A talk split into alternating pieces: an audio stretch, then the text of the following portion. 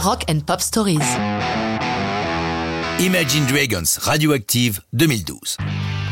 Les chansons du premier véritable album de la bande de Las Vegas sont enregistrées sur la longueur. Certaines datent de leur tout début, d'autres figurent sur tel ou tel de leurs trois premiers EP, lorsqu'ils écumaient tous les lieux où il était possible de jouer.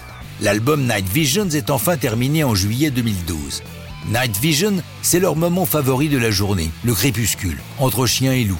Par contre, de l'aveu même de Dan Reynolds, le chanteur leader et principal songwriter de Imagine Dragons, lors de l'inspiration, c'est entre 3h et 6h du matin. Le guitariste Wayne Sermon est quant à lui franchement insomniaque. Il lui arrive d'envoyer à Dan des parties de guitare enregistrées alors qu'il n'a pas dormi depuis 5 jours. Ceci n'affecte apparemment pas sa créativité puisque la plupart de ses parties se sont retrouvées sur l'album. Quant à Radioactive, c'est Dan Reynolds qui en parle le mieux.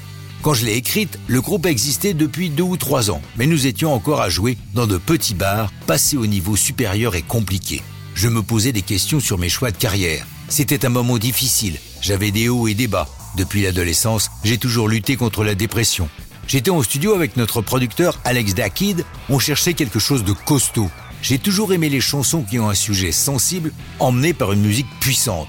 Quand nous avons trouvé le tempo et l'instrumental, j'ai eu l'impression de m'éveiller. C'est dans cette énergie nouvelle que j'ai écrit le texte et la mélodie. Au fond, cette chanson parle de prendre son autonomie, de s'aimer et de croire en ses choix. C'est toujours facile à dire après, mais dans sa conception, Radioactive cochait toutes les cases pour devenir un hit. Elle mélange rock, pop et dubstep. Sa mélodie répétitive est éminemment mémorisable, les suites d'accords ne changent presque jamais, tout comme sont présents inlassablement les wow oh du refrain.